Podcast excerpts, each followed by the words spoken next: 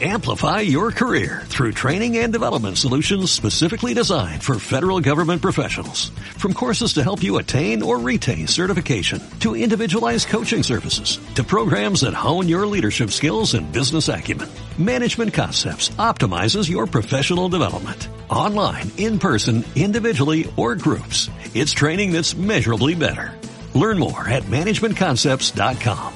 That's managementconcepts.com.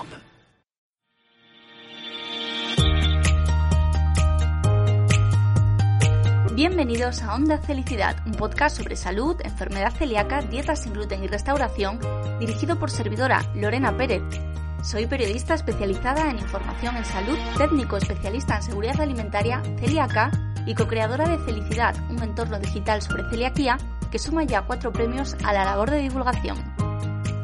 Onda Felicidad es nuestro podcast y en cada episodio hablaremos de temas de salud relevantes de la mano de grandes protagonistas. Muy atentos, que lo mejor está por escuchar. Empezamos.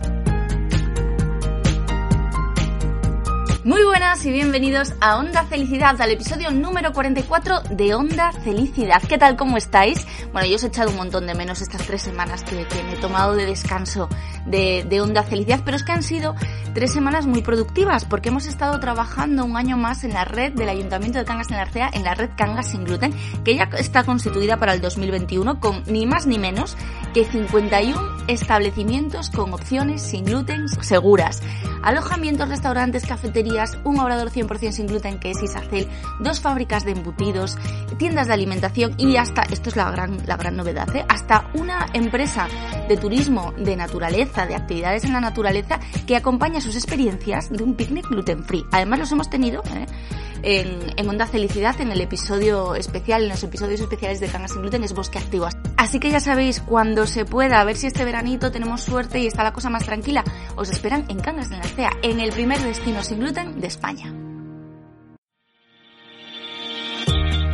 Sobre Cangas sin gluten tenéis la información en la web cangasingluten.com y por supuestísimo en felicidad.net y en la aplicación de establecimientos con opciones sin gluten Felicidad, que es gratuita para Android y si tenéis iOS pues tenéis la misma información, los mismos datos, lo mismito, lo mismito, lo mismito en restaurantes.felicidad.net. Bueno, y más cosas que han pasado durante este breve descanso. Aplausos, queridos míos, son para vosotros, porque así, casi sin darnos cuenta, pues hemos superado la cifra de los mil suscriptores de Onda Felicidad en Spotify. Mil, así, mil, de repente. O sea, tú piensas, mm, mil personas que conozco, yo no llego, yo no llego. Más aplausos, de verdad, más aplausos que los merecéis. Muchísimas gracias de verdad, de corazón, porque bueno, hay mucho trabajo, pero hay muchísima ilusión, muchísimas ganas detrás de este proyecto y seguiremos, prometemos seguir en nuestra línea y traeros siempre a los mejores invitados para que aprendáis pues de los profesionales más actualizados, más reputados, más comprometidos y los más majos también, por supuesto, como el invitado de hoy. El doctor Manuel Molina es el jefe del Servicio de Gastroenterología Pediátrica del Hospital La Paz y es profesor asociado en la Facultad de Medicina de la Universidad Autónoma también en Madrid. Vamos a hablar con él de las dudas que tantas, tantas veces nos habéis hecho llegar sobre vuestros peques a través de Instagram, a través de Facebook, de las redes sociales, del mail. Nos preguntáis mucho sobre el tema de cuánto tardan en negativizar los anticuerpos y por qué unos niños negativizan antes que otros. ¿Qué pasa o, o qué criterios no deben cumplir para diagnosticarles sin biopsia? ¿Qué seguimiento deben hacer a nuestros peques los pediatras una vez que se diagnostica enfermedad celíaca? Pero vamos a hablar también de otras patologías digestivas que se ven muy a menudo en el hospital. De verdad, no os perdáis esta entrevista porque es un auténtico lujo, pero un auténtico lujo de verdad, escuchar al doctor Manuel Molina, prometido. Doctor Molina, bienvenido a Onda Felicidad y muchísimas gracias por estar aquí. Muy bien, muchas gracias a vosotros por, por acordaros de mí y darme la oportunidad de, de explicaros. Espero que poder explicar todo lo que me preguntéis. Segurísimo, segurísimo que sí, porque no es la primera vez que te tengo al otro lado de, del micrófono y, y, siempre, siempre se aprende mucho, bueno, pues escuchando a, a, los profesionales, además profesionales que están tan comprometidos y que les gusta tanto su trabajo, que eso se nota. Muy bien. Bueno, lo primero que te quería preguntar, y, sí que vamos a hablar de enfermedad celíaca, pero eh, queremos tocar más, más temas relacionados con, tu especialidad, es cuáles son las principales, los principales motivos de consulta que llevan, pues eso, a los niños a, tu consulta, a la consulta de un pediatra gastroenterólogo especializado en gastroenterología. Pues depende un poco eh, de la edad, pero en general, eh, y sobre todo ahora en, en la época esta tan, tan loca que nos ha tocado vivir, eh, predomina la patología que nosotros llamamos funcional. Eh, la patología funcional son aquellas, todas aquellas enfermedades en las cuales pues, bueno, se presentan una serie de síntomas ¿no? y cuando uno estudia no hay, no hay una causa orgánica ¿no? que, que, lo esté produciendo. Y entonces eso suele ser la, la patología predominante en general. Luego, bueno, pues depende, depende de, las edades, ¿no? Los niños más pequeñitos, los bastante más pequeñitos, pues hay más proporción de, alergias fundamentalmente a leche o, problemas de reflujo, de vómitos. Y, bueno, y, pero luego prácticamente en todos eh, la patología funcional, porque incluso estreñimiento y algunas cosas así, pues también se consideran patologías funcionales, con lo cual eh, lo fundamental, lo que la inmensa mayoría son, son niños con patología funcional. Has dicho una palabra muy importante, clave, que es el tema de las alergias. Eh, nosotros que nos movemos un poco no en el campo de las alergias, porque la celiaquía pues no es una, no es una alergia, pero bueno, estamos un poco metidos porque compartimos algunas cosas con las personas que, que tienen alergias, nos encontramos con que hay muchísima desinformación y de repente les que están aumentando un montón las alergias. ¿Esto es así? ¿Estáis viendo más niños con más alergias, alergias a distintos alimentos o a distintos elementos que antes no se veían? Eh, que antes no se veían, no, antes se veían, pero se veían con mucha frecuencia, sí, con menos frecuencia. Sí que es verdad que, hay mucha más alergia que antes y, que hay algunas enfermedades, como por ejemplo la, la, esofagitis eosinofílica, que no es una enfermedad estrictamente, no es una enfermedad alérgica, pero que está relacionada y, que sí que son, son patologías que están aumentando mucho en frecuencia. Sí, sí, la, la, alergia, sobre todo en los niños, la más frecuente son la, sobre todo en niños pequeños, y en la alergia que vemos nosotros los gastroenterólogos, que es la alergia que no está mediada por, por la inmunoglobulina E, las que no tienen reacción inmediata, lo que normalmente se conoce como alergia, pues en los niños la más frecuente suele ser la, la leche, seguida pues el, el huevo, generalmente no son las dos más frecuentes. Y sí que es verdad que hay, hay mucha, más, mucha más incidencia de alergia que, había antes. ¿Y sabemos a qué se puede deber esto? Porque se habla de que si el exceso de higiene, que si los factores ambientales en general, ¿a qué, ¿A qué sospecháis que puede ser? Pues tiene que ser algún tipo de, eh, factor ambiental, porque eh, los genes eh, que tenemos, el bagaje genético, la carga genética que tenemos es la misma que la que teníamos hace 50 años. Y sí que la, la incidencia de la enfermedad se ha modificado mucho. O sea que debe haber factores que actúen de manera no sobre los condicionantes genéticos y, que sean los que estén eh, produciendo eso, que sea lo que haya cambiado. Y una de las cosas que se baraja es, es esa, es la teoría de la higiene, ¿no? El tener, digamos, un exceso de higiene lo que hace es que el sistema inmunológico, al no exponerse en el momento, digamos, debido a los estímulos inmunológicos, pues luego tiene más dificultad posteriormente de distinguir entre lo que tiene que responder y tiene que desencadenar una respuesta y lo que tiene que desencadenar una respuesta de tolerancia, ¿no? Para, para que podamos, por ejemplo, pues, pues tomar los alimentos sin que, sin que se produzca ninguna reacción. Pero sí, probablemente eso influya, eh, influyan cambios en la microbiota intestinal, influyan pues eh, multitud de factores, muchos de ellos a lo mejor que no estén bien conocidos, pero está claro que sí que algo ha debido cambiar porque le seguimos siendo genéticamente pues igual que hace medio siglo y, la incidencia de la enfermedad ha cambiado de manera radical. Has mencionado también eh, una entidad de la que hemos escuchado hablar también aquí en Onda Felicidad hace poco, además por alguien que, también es el doctor Molina, el doctor Javier Molina, en este caso del Hospital de Cáceres, que nos hablaba de la esofagitis eosinofílica de manera pues muy superficial. Él parece ser que es una referencia en este campo a nivel internacional y ya nos ha dicho en otro episodio os cuento más sobre esto. Pero nos la puedes describir porque lo que nos contaba es que eh, está descrita desde hace relativamente muy poco tiempo, pero que sí ha aumentado su incidencia de manera bastante importante. Cuéntanos un poquito en qué consiste. Eh, pues, eh, eh, bueno, si ha venido el doctor Molina Infante a hablar de esofagitis eosinofílica, hablar yo después me, da un poco así de, un poco de corte, ¿no? Pues es una, es una enfermedad que afecta, afecta al esófago, que el hallazgo típico desde el punto de vista microscópico cuando se hacen las biopsias es, es un aumento de los eosinófilos, que son un tipo de glóbulos blancos y es lo que le da el nombre a la enfermedad. Y que produce una serie de síntomas que varían un poquito los síntomas predominantes con la edad del paciente, ¿no? Como la mayoría de las enfermedades en pediatría. Los niños más pequeños tienen unos síntomas pues, que se parecen más a lo que sería un reflujo, otro tipo de, esofagitis, de inflamaciones del esófago, o por ácido o, infecciosas. Y ya los niños más mayores eh, se va pareciendo más a, la forma del adulto y ahí lo que suele predominar son dificultades para la alimentación e impactaciones. O sea, se queda atascado el, el alimento o el niño tiene que comer muy despacio, masticar muy bien, tomar mucha agua para evitar esos episodios de impactación. Entonces es una es lo que llamamos una entidad emergente porque antes eran eran muy raras. Eh, ya hace, hace años ya que se describió, pero antes era una cosa excepcional y ahora la verdad es que es una enfermedad muy frecuente.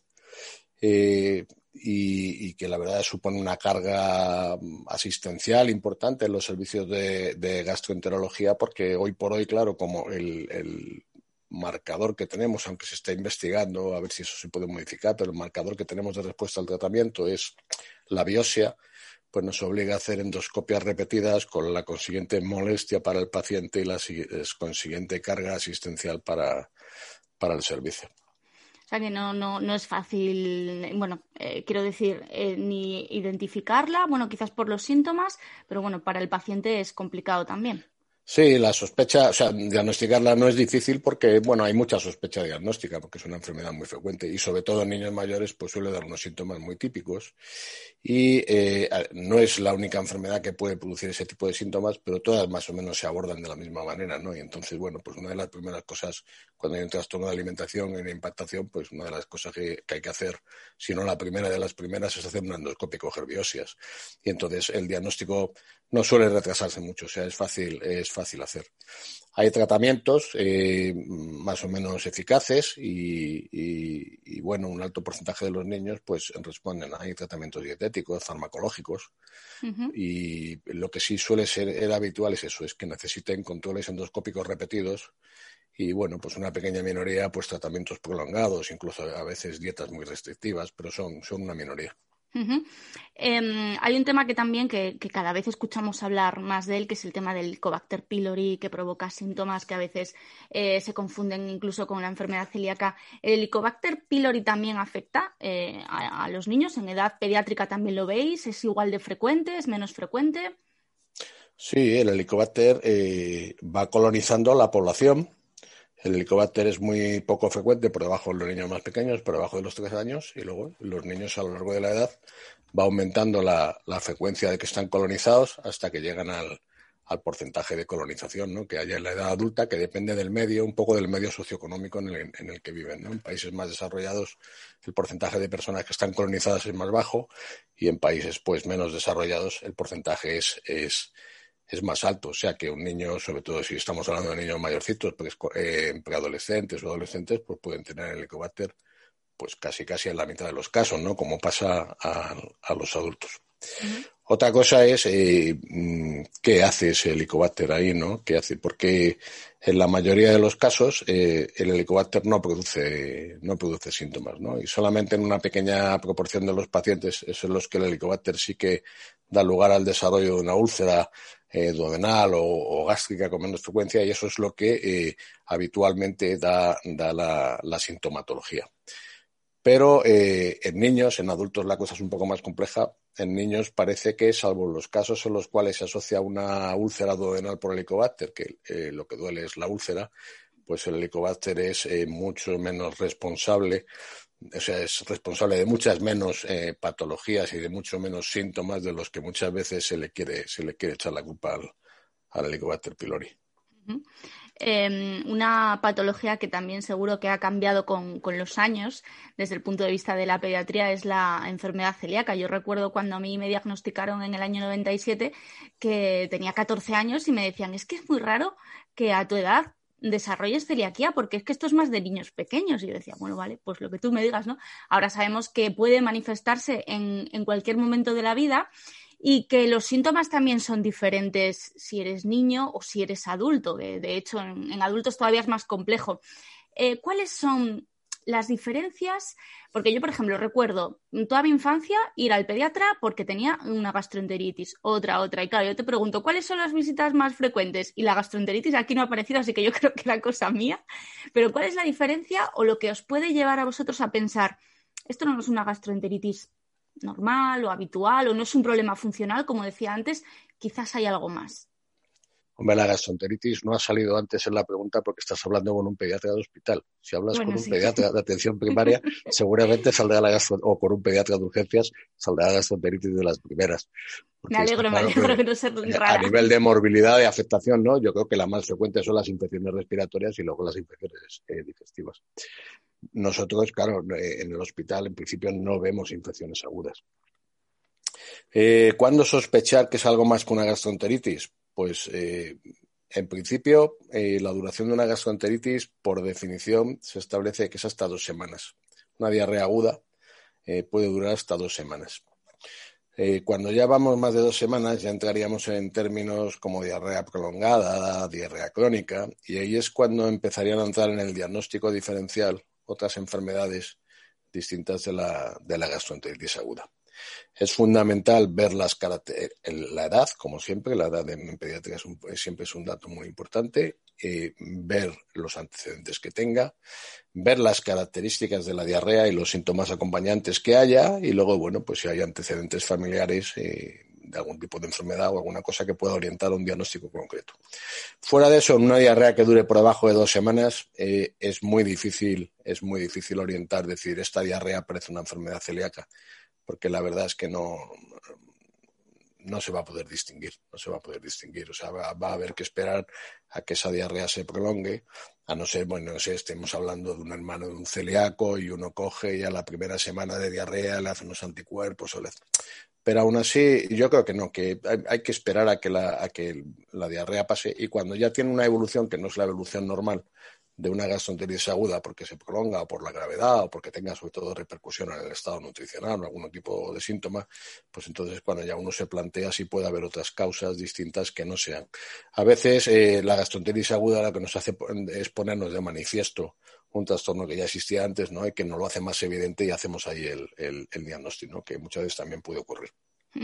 Sí, es que además, eh, bueno, pues las personas que tenemos celiaquía eh, tendemos ¿no? a, pensar que la celiaquía está en todas partes y que todo es culpa del gluten. Y entonces a veces los papás nos dicen, es que mi niño ha tenido en un año mm, tres episodios de diarreas, a ver si va a ser celíaco, el pediatra le quita importancia. Claro, eh, una diarrea no siempre para nada, ni muchísimo menos es enfermedad celíaca y si el pediatra no sospecha es, por algo. Quiero decir, los pediatras conocéis muy bien la enfermedad celíaca y tenéis eh, un índice de sospecha muy alto.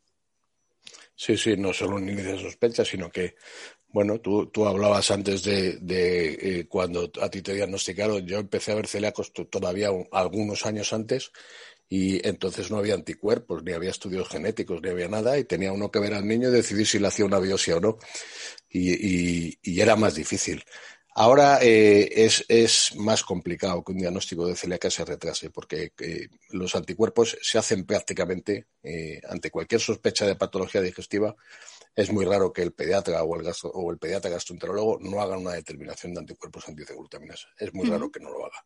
Porque además sabemos que la enfermedad celíaca puede tener, puede ser muy variable en los síntomas y que además, bueno, pues que fiarte solamente de que va a tener los síntomas típicos de enfermedad celíaca, pues hoy te puedes quedar un poco vendido, ¿no? Porque eh, la enfermedad celíaca pues también cambia, ¿no? Con, con, los tiempos y muchas veces ya no es tan, tan, tan típica, ¿no? Como era, como era, como era antes, sí. Y hay que estar, sí, hay una sospecha, pero claro, hay una sospecha alta porque es una enfermedad muy frecuente, es una enfermedad que afecta entre el 1 y el 2% de la población. Entonces, claro, hay que, hay que tenerla muy, muy, muy presente siempre.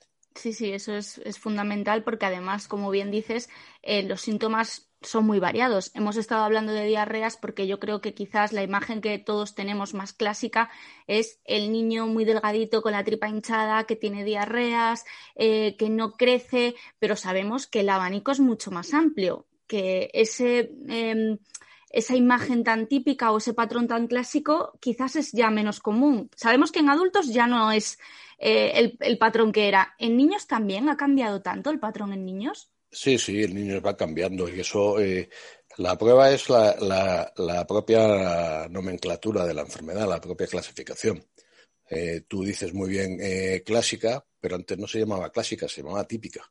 O sea, el niño entre año y dos años con una diarrea, que se le va distendiendo el abdomen, que se malnutre, que tiene mal carácter. Eso era lo que se llamaba forma típica de la enfermedad. Y luego estaban las formas atípicas, ¿no? Paucisintomáticas o oligosintomáticas, o sea, con pocos síntomas o monosintomáticas, con un síntoma solo, que podía ser estreñimiento o lo que fuera.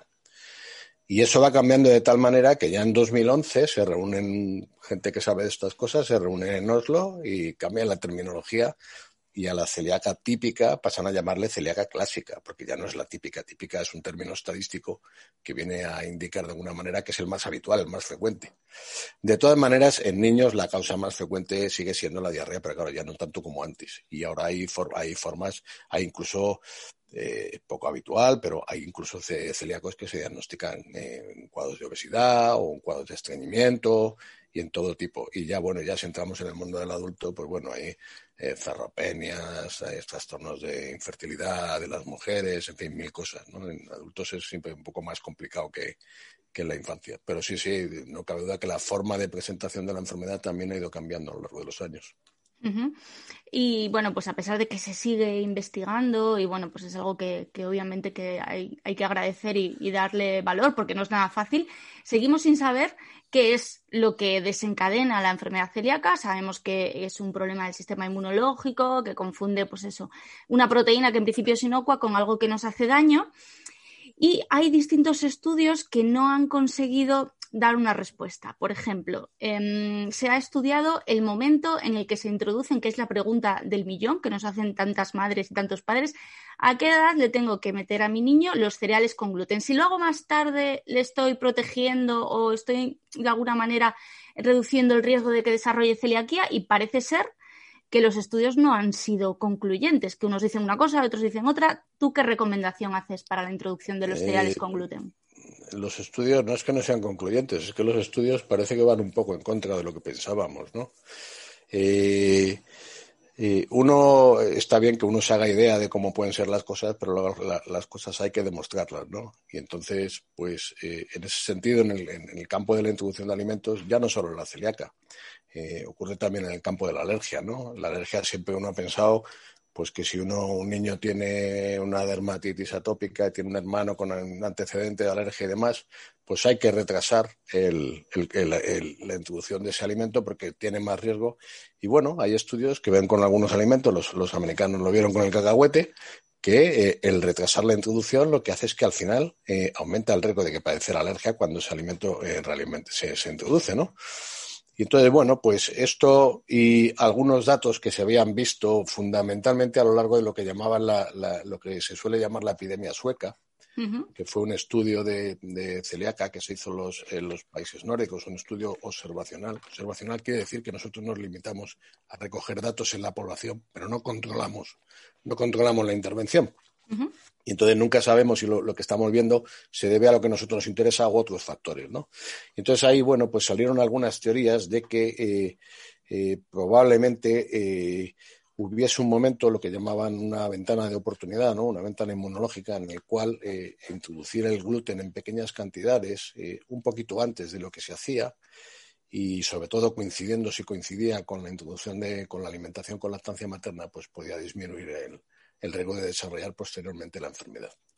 Eso era una teoría que se basaba en todo este tipo de, estudios observacionales y que, bueno, pues desencadenó fundamentalmente hacer el estudio más famoso que es el, el PIVEN-CD, que se hizo a nivel europeo, es un estudio de estos de muchos hospitales europeos, donde lo que se cogió fue eso, fue a niños con riesgo de desarrollar enfermedad celíaca, que eran familiares de primer grado de celíacos, y bueno, pues se hizo un ensayo clínico, o sea, al azar, se seleccionó una muestra a la cual se le hizo la introducción del gluten antes y a otro después.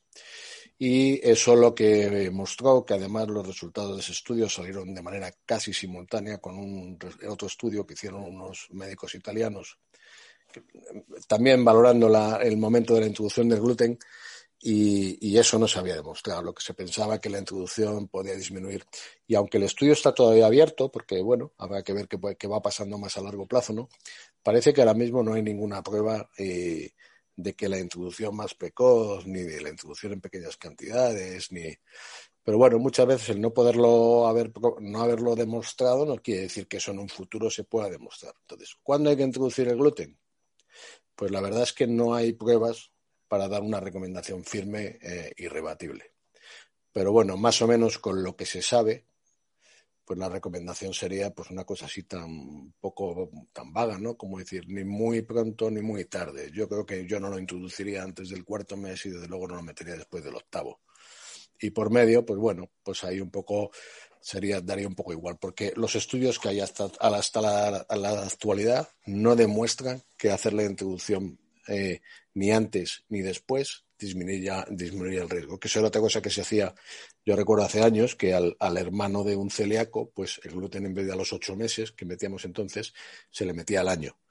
Eso también con el tiempo se ha visto que tampoco tiene ningún efecto protector sobre el desarrollo de la enfermedad en los familiares de primer grado, ¿no? en los pacientes de riesgo. Con lo cual, probablemente ahí hay muchos factores que todavía no se conocen bien del determinado tipo de, genes que tenga y de la exposición y de otros factores que todavía, a lo mejor algunos de ellos ni los conocemos todavía. Claro, porque una hipótesis, bueno, una opción que a veces nos transmiten los padres es, eh, pues, por ejemplo, ¿no? Eh, la mamá o el papá es celíaco, em, acabo de tener un niño, no le voy a dar gluten porque así no va a ser celíaco. Pero claro, a efectos prácticos, ese niño, primero no va a desarrollar la celiaquía si nunca se expone al gluten. Y segundo, está haciendo un tratamiento para siempre. Quiero decir, si nunca le das gluten, está haciendo el mismo tratamiento que una persona con celiaquía. Y parece ser que todos los estudios demuestran que las personas que tienen que retirar el gluten son celíacos, sensibles, alérgicos, pero que para el resto de la población en principio no tiene por qué haber problema. Claro, claro. El, gluten, o sea, uno puede vivir sin gluten perfectamente. Lo demuestran ya no los celíacos y los sensibles al gluten, lo demuestran los, los chinos, que son un montón de, de millones. Es una alimentación que tienen basada en un cereal distinto y que prácticamente no tienen consumo de gluten. O sea que uno puede, incluso eh, viviendo en países como el nuestro, donde la alimentación gira alrededor del trigo, se puede hacer una dieta sin gluten eh, que sea completa desde el punto de vista nutricional. Hay que cuidarla, pero se puede hacer sin ningún problema. Pero no hay necesidad. Que el que uno pueda hacerlo no quiere decir que uno tenga que hacerlo. El gluten solo se aconseja retirar a las personas que por alguna razón el gluten les produce enfermedad, de las tres o cuatro enfermedades que puede producir el gluten. El resto no hay ninguna necesidad. Y retirar el gluten, si uno además no hace la dieta bien, puede ser contraproducente, porque puede tener, una dieta que sea desequilibrada por otros, en otros aspectos, que tenga una composición de grasas peor, que tenga un mayor índice glucémico, que se asocia más con el desarrollo de un síndrome metabólico. O sea que en principio si uno quiere, pues no hay ningún problema porque retiene el gluten. El gluten, desde el punto de vista nutricional, no es una proteína muy ventajosa, es una proteína que no tiene grandes eh, cualidades nutricionales. Es una proteína más bien difícil de digerir, ¿no? Y de ahí viene probablemente parte del problema, ¿no? De, que no se digiere del todo y quedan péptidos por ahí. Pero no hay ninguna necesidad de retirarlo. Y desde un punto de vista social, eh, llevar una dieta estricta sin gluten pues es una cosa que es complejo y que tiene su, aunque se puede hacer una vida normal y se puede hacer una vida plena, pero tiene su coste social el, el llevar una alimentación sin gluten bien llevada doy fe, doy fe que son ya muchos años buscando opciones fuera de casa, intentando explicarlo a tu entorno, ¿no? Porque muchas veces, bueno, pues los celíacos sí que tenemos que ser muy estrictos y a veces ves cómo, mm, yo que sé, cogen su pan de trigo y mojan en tu plato y dices, ya está, ya la hemos liado, ya. Entonces, no es fácil y bueno, pues hay que hacerlo, obviamente, por motivos de, de salud, que son los que vamos a tener, somos las personas que vamos a tener un beneficio de retirar eh, el gluten y los demás, pues lo que dicen, bien, dices, ni es fácil ni tiene, ni hay una necesidad detrás, ¿no? para los padres que tienen esa preocupación, ¿cuál es el seguimiento? Por ejemplo, eh, no sé, en consulta, me imagino que esto, claro, pues es más bien en, atención primaria, pero en el momento en el que un niño pequeño empieza con sus revisiones habituales y la mamá o el papá explican que hay antecedentes en la familia, pues que uno de los dos es celíaco, ¿cuál es el seguimiento o cuál es el protocolo a seguir para ver si ese niño puede tener riesgo genético o si puede llegar a ser, no sé, a tener pocos síntomas y tener, sin embargo, anticuerpos? ¿Se le hace algún tipo de seguimiento? Habitualmente sí, a los familiares de primer grado, ¿eh? padres, hijos, hermanos de celíacos, sí se les hace, se les hace un seguimiento. Hacer un despistaje a nivel general de población no tiene, no tiene mucho sentido porque primero probablemente no sería eficiente desde el punto de vista económico y segundo hay, hacer hay fenómenos de inmunidad transitorios y demás que hacen muy difícil luego si a nivel general de población empezamos a hacer anticuerpos que es lo que habría que hacer pues eh, sería difícil de valorar el estudio genético ocurre lo mismo. El estudio genético lo tiene que tener uno para poder desarrollar la enfermedad, pero claro, el estudio genético de riesgo en la población mediterránea un 30 o un 40%, con lo cual tampoco sirve para hacer. ¿Qué es lo que hacemos? Pues eh, eh, sabemos que los familiares de primer grado de los pacientes celíacos, si el riesgo en la población general está alrededor del 1%, pues en el, en el familiar de primer grado pues puede subir en función del estudio del tipo de, genes que tenga, pues hasta un 10%. Entonces hay dos opciones. Una que suele ser la que hacemos la mayor parte de las veces, que es a los familiares del celíaco hacerles un estudio genético y ver si tienen genotipo de riesgo, o sea, si tiene genes de riesgo para poder desarrollar la enfermedad. En el caso que eso sea así, pues lo que hacemos son anticuerpos, antiteglutaminasas de manera periódica. Se puede hacer pues una vez al año o cada dos años durante la primera infancia. Y desde luego, eh, ya sabiendo que tiene un genotipo de riesgo y que además tiene un familiar de primer grado, pues a la más mínimo síntoma, pues se le va a hacer unos anticuerpos y se va a hacer el diagnóstico. La otra posibilidad, si no tenemos posibilidad de hacer estudio genético, es eh, hacer eh, anticuerpos a los familiares de primer grado de manera periódica, pues el, tiempo que queramos, ¿no? Porque eh, el estudio genético tiene valor únicamente si no hay un estudio genético de riesgo en el sentido de que esa persona, en principio, no puede desarrollar una enfermedad celíaca, con lo cual sería lo que llamamos ¿no? el valor eh, predictivo negativo. Si, si, es negativo, sí que nos sirve para descartar que pueda. Si es positivo, no quiere decir que vaya a hacer la enfermedad, lo más probable es que no la haga pero tiene más riesgo que población general y entonces en las personas que tienen ese aumento de riesgo ya sí que sale rentable el hacer un cribado eh, periódico de, anticuerpos.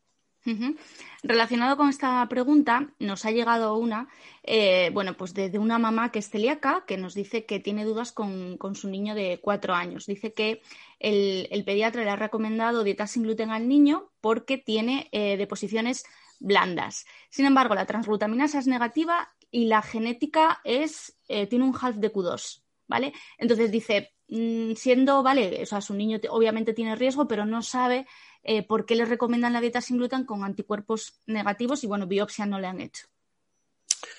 Pues eh, yo tampoco. Yo tampoco sé por qué le recomiendan la dieta sin gluten. En principio, eh, por las deposiciones. no, ya, ya, pero que no, que no, está, no, estaría indicado, ¿no? el diagnóstico de enfermedad celíaca se ha modificado eh, con los años, ¿no? Desde lo que hablábamos hace un momento de cuando yo empecé de que hacíamos biopsias, que había que hacer tres biopsias mínimo para hacer el diagnóstico. Luego se han ido conociendo cosas, ¿no? Se han ido conociendo los anticuerpos, el estudio genético, con lo cual llegamos a los criterios diagnósticos, me parece que del 2014, 2014-2011, ya no me acuerdo en los cuales para poder eh, se, dan una serie de condiciones para poder establecer el diagnóstico de enfermedad celíaca sin necesidad de hacer biopsia. Eh, o sea, es muy importante porque el que es celíaco lo va a ser para toda la vida. Y entonces, claro, eh, poner un tratamiento para toda la vida, uno tiene que tener un diagnóstico muy bien atado. Con lo cual, se admite en ese momento, con los conocimientos que se tiene, que se puede hacer el diagnóstico sin biopsia siempre que la persona, niño o adulto, sobre todo en niños. En adultos eh, casi siempre van a la biopsia, pero en niños tiene que tener eh, una clínica que sea típica o compatible con, celíaca, que están, están especificados los síntomas que son, ¿no? Diarrea, etcétera, etcétera. Anticuerpos antiteglutaminasa más de 10 veces el valor normal, que la práctica es más de 100. Anticuerpos antiendomisio, que son otro tipo de anticuerpos positivos. Estos son positivos o negativos. Esto no se, no se da título, no se da, no se da número. Y genes de riesgo. Si un paciente, eh, un niño, tiene estas cuatro cosas, está justificado retirar el gluten de la alimentación. Y si posteriormente los síntomas desaparecen y los anticuerpos hacen negativos, lógicamente los genes no se van a modificar, confirmamos el diagnóstico. Si queda alguna duda, hay que recurrir a la biopsia. Sea como sea, los anticuerpos, los genes, si no cumple estrictamente los criterios diagnósticos o tenemos alguna duda, hay que recurrir a la biopsia. Estos criterios todavía se han hecho más laxos eh, eh, por la sociedad europea hace, hace un año, año y medio. Sí, hace poquito, sí. de tal manera que se ha quitado, ya no es necesario el estudio genético el estudio genético, yo creo que sí que sigue teniendo un papel a la hora de decidir a qué personas de riesgo se hace cribados periódicos. Para el diagnóstico, en este momento, en principio, no sería necesario. De tal manera que tendríamos lo mismo, tendríamos que tener una persona que con clínica compatible, que habitualmente es el motivo por el que se hacen los, pero incluso si muchas veces sin clínica, siendo personas de riesgo, con la elevación de los anticuerpos podríamos hacer el, el el diagnóstico, retirar el gluten y ver cómo se, modifican los síntomas y los anticuerpos. Y si hay duda, hay que hacer biopsia. Porque la biopsia ya no solo vemos lo que se veía al principio, ¿no? que era como la mucosa estaba plana, estaba atrófica y luego se recuperaba y metíamos el gluten y se volvía a atrofiar y demás. No, ahora vemos, hay otro tipo de marcadores, ¿no? Vemos el tipo de los glóbulos blancos que están por el epitelio del celíaco, son un poquito diferentes y entonces nos dan, una, nos dan más valor diagnóstico y además nos, dicen si la enfermedad puede estar más activa o menos. Entonces, claro, eh, si el niño tiene una clínica compatible, como puede ser eh, cacas blandas, que cacas blandas, eh, podríamos hacer una lista ahora mismo de 50 enfermedades en un niño, no sé qué edad tiene, está en Cuatro, cuatro añitos. Cuatro años. En un niño de cuatro años podríamos hacer una lista de 50 enfermedades que pueden producir cacas blandas e incluso eh, no tener ninguna. Los anticuerpos son negativos y tienen un estudio genético que tiene el 30% de la población general. Yo creo que si hay duda, habría que hacer una biopsia ver si tiene atrofia de la vellosidad intestinal y ver qué tipo de linfocitos en el epitelio tiene para poder hacer el diagnóstico. Y si todo eso es indicativo de celíaca, entonces sí que retiraría el gluten de la alimentación, pero no antes. Porque si nosotros retiramos el gluten, eh, una cosa que hemos dicho antes, si uno no come gluten no es celíaco. Entonces, si nosotros retiramos el gluten antes de hacer el diagnóstico, después nos volvemos, vamos, la pasamos canutas para poder diagnosticar, porque ya los anticuerpos lógicamente no se van a positivizar si no come gluten. Eh, si lleva un tiempo sin comer gluten, la lesión en la, vellosa, en la intestinal, en la vellosidad intestinal no se va a ver, aunque sí que el tipo de linfocitos en el epitelio nos puede seguir orientando. O sea que en este caso, si realmente hay una sospecha diagnóstica de que pueda tener una enfermedad celíaca por la clínica y los antecedentes de riesgo, antes de retirar el gluten, lo correcto, si no, hay, no cumple unos criterios diagnósticos que no parece que no los cumple, sería hacer una biopsia intestinal antes de decidirse a la retirada de gluten de la alimentación. Porque una de las cosas que vamos a valorar además, y después tenemos duda en el caso de que tenga lesión, es cómo se recupera, o podemos hacer, a lo mejor no es necesario, es ver cómo se recupera esa lesión después de que lleve un tiempo eh, retirando el gluten de la alimentación. Si ahora se quita el gluten, pues nada de eso se puede hacer después y nos podemos plantar en los 14, 15 años sin saber si el niño es celíaco o no es celíaco. Es que se complica mucho el tema, mucho, mucho. Claro, se complica mucho porque además, según va aumentando la edad, la tolerancia eh, clínica al gluten eh, mejora. Muchos celíacos, hay algunos que no, que en cuanto prueban cualquier cosa les tienen síntomas, pero lo habitual es que no. Y lo habitual es que los más mayores toleren cantidades de gluten sin aparentemente tener clínica y, complica mucho, porque eh, además, eh, si una vez que se ha retirado el gluten de la alimentación y desaparece la lesión en la velocidad, sabemos de cuando hacíamos biopsias que al reintroducir el gluten en la alimentación, el tiempo que tarda en volverse a producir la lesión no es fijo y había algunas recaídas tardías que tardaban incluso dos o cinco años. Madre mía. Con lo cual, claro, nos podemos plantar en un niño adolescente o preadolescente que va a empezar el estirón puberal, que no sabemos si darle gluten o no darle gluten, que en ese momento no, lo más aconsejable, desde luego, si ha estado sin gluten hasta entonces, va a ser no metérselo por no parar el estirón. O sea, nos metemos en un jardín en el cual es mejor no entrar y la forma de evitarlo es no retirar el gluten hasta que el diagnóstico no esté hecho con una cierta confianza. Em, sabemos que mm, a tus compañeros que trabajan en la consulta de adultos les pasa que es uno de los principales problemas que tienen, pero no sé si en edad infantil también pasa, que eh, los papás, las mamás les retiran a los niños el gluten por iniciativa propia, porque sabemos que en adultos ocurre y que complican muchísimo la situación porque pues hay que reintroducir, a veces hay mucha sintomatología, bueno, es un rompecabezas que te voy a contar a ti. ¿Os pasa también en pediatría? Sí, sí, sí, sí, claro, sí, sí, sí. Las mamás, los papás y algunos médicos, sí, sí. Médicos cada vez menos, pero sí, las mamás y los papás sí. Sí, porque muchas veces, claro, eh, sobre todo... Eh, eh, los niños, sobre todo los primeros años de la vida, pues los síntomas de las cosas son un poco inespecíficos, ¿no? Hay muchas enfermedades que se manifiestan de la misma manera y algunas veces son intermitentes. Entonces, claro, si uno hace una retirada de un alimento y el niño mejora, y luego es muy difícil hacer entender que esa mejoría es casual, ¿no? Que le tocaba mejorar y demás. Y es frecuente, sí, sí, es frecuente que no, no tanto como antes. Antes era más, más habitual ¿eh? ver venir, eh, porque ahora, claro, los pediatras están más pendientes, ¿no? Y los pediatras normalmente no retiran, no retiran el gluten antes de hacer. Pero, pero sí, sí, sí que, sí que lo seguimos viendo. Y no solo el gluten, ¿eh? hay veces que son otro tipo de enfermedades, la diarrea crónica en específica de los niños pequeños, de los preescolares, y esos van retirando alimentos, alimentos, y no es raro, a lo mejor una vez al año, es raro, vamos, pero una vez al año a lo mejor vemos un paciente que viene prácticamente tomando una fórmula especial nada más, sin nada de alimentación, porque se van retirando alimentos, alimentos, alimentos para ver eh, por qué es la diarrea. A lo mejor la diarrea no está en relación con ninguno de los alimentos.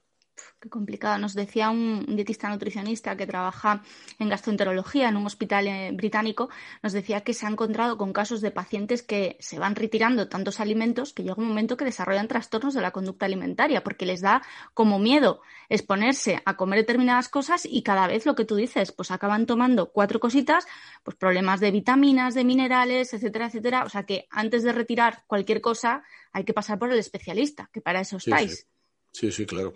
O sea, toda, toda restricción de alimentación la debe, debe, ser, debe ser bajo control médico, ¿no? Porque eh, tiene, eh, y, bueno, luego aparte del riesgo nutricional es que, por ejemplo, en el niño con diarrea crónica en específica, que lo que tiene es un trastorno de la velocidad con la que se mueve el intestino, una de las cosas que favorece que el intestino, el intestino vaya más rápido es, es la dieta baja en grasa.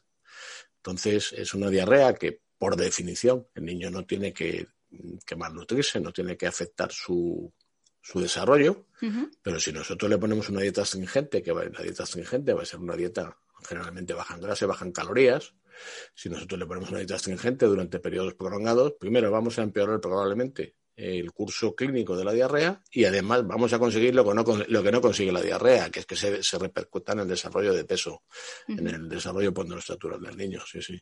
Es muy importante. Cuando uno hace una modificación en la alimentación siempre tiene que estar justificado y con una orientación diagnóstica adecuada. No, no se debe empezar a retirar alimentos por retirar para ver lo que es. Normalmente cuando un alimento sienta mal, por decirlo de alguna manera sencilla, normalmente uno se da cuenta, ¿no? Y es fácil saber el alimento que tolera o no tolera. Bueno, eh, ya me van quedando pocas preguntas, eh, que ya te, he robado mucho tiempo, pero hay algunas cosas que son muy importantes y que generan muchas dudas. Una de ellas es el tema anticuerpos. Cuando a los niños eh, les diagnostican que tienen, bueno, pues a veces una elevación de anticuerpos brutal, porque a veces nos cuentan cosas que dices, madre mía, ¿cuánto pueden tardar en bajar? Porque bueno, pues sabemos que cuando las cosas se van haciendo bien, eh, bueno, pues se van reduciendo, pero sabemos que si no se hacen del todo bien, esa recuperación va a tardar más, esos anticuerpos van a tardar más en, negativizar. ¿Cuánto pueden tardar? ¿Y cuándo podemos estar tranquilos sabiendo que, bueno, va bajando, pero va bajando despacio? Eso es buena señal. Explícanos un poquito. Sí, los anticuerpos deben bajar. O sea, el anticuerpo es una.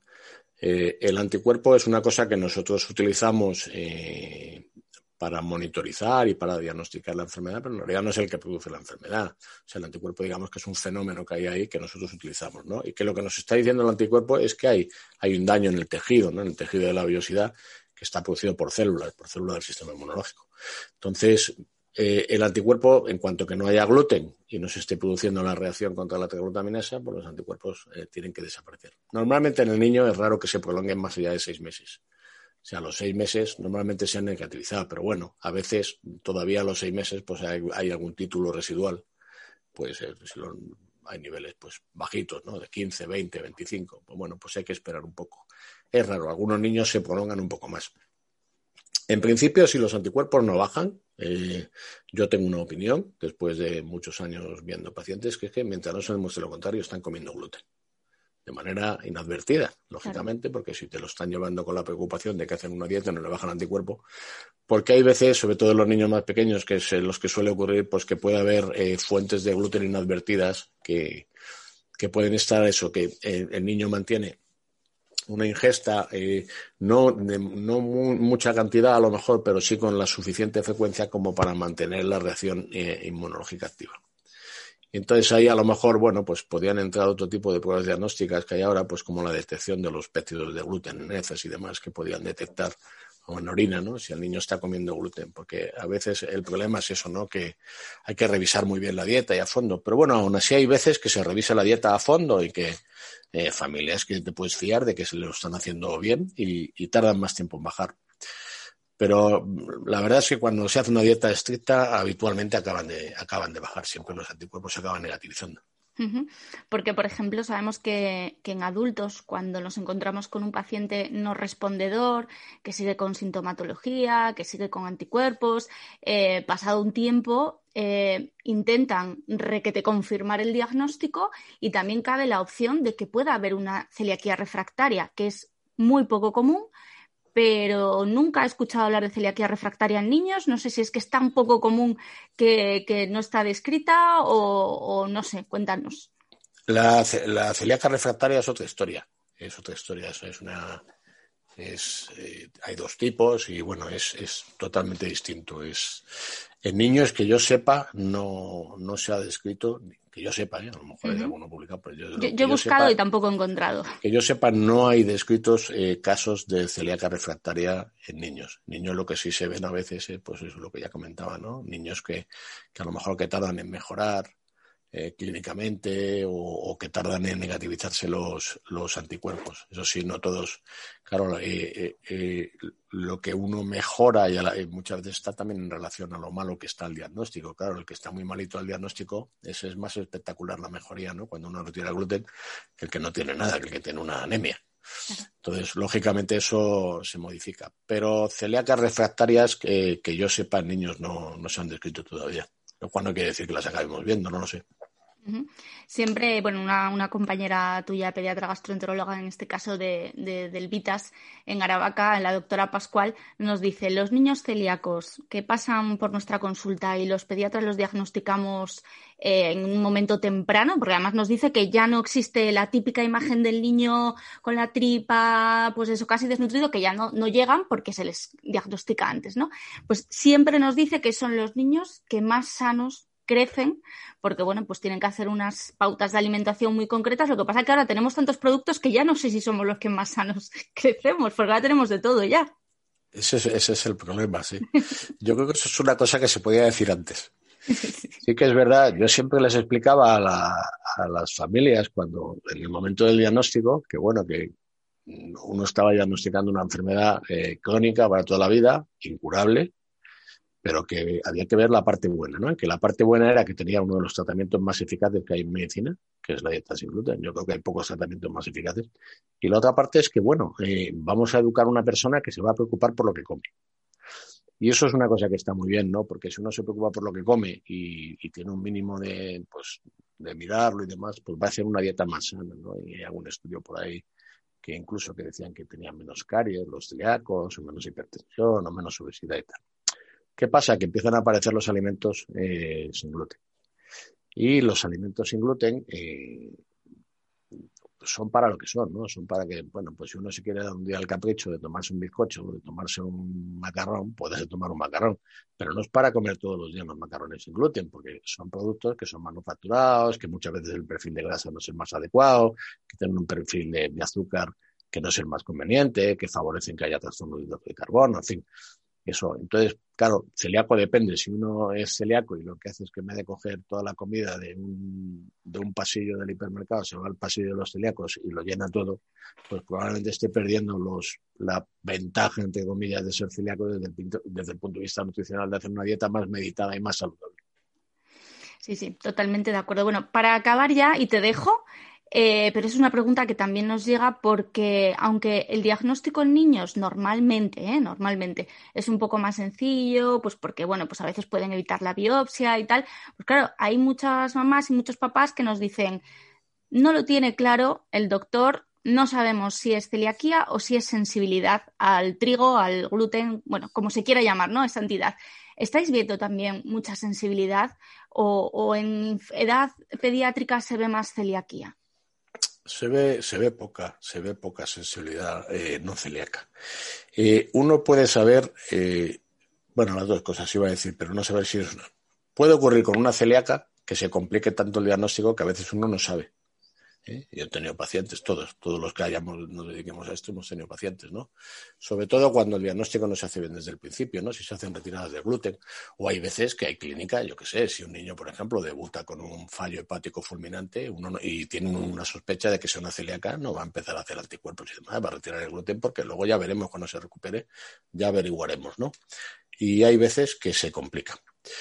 Eh, lo que uno, mm, yo creo que no me planteo es si es, se podría plantear teóricamente, pero no es habitual, si es celíaco o es sensible al trigo.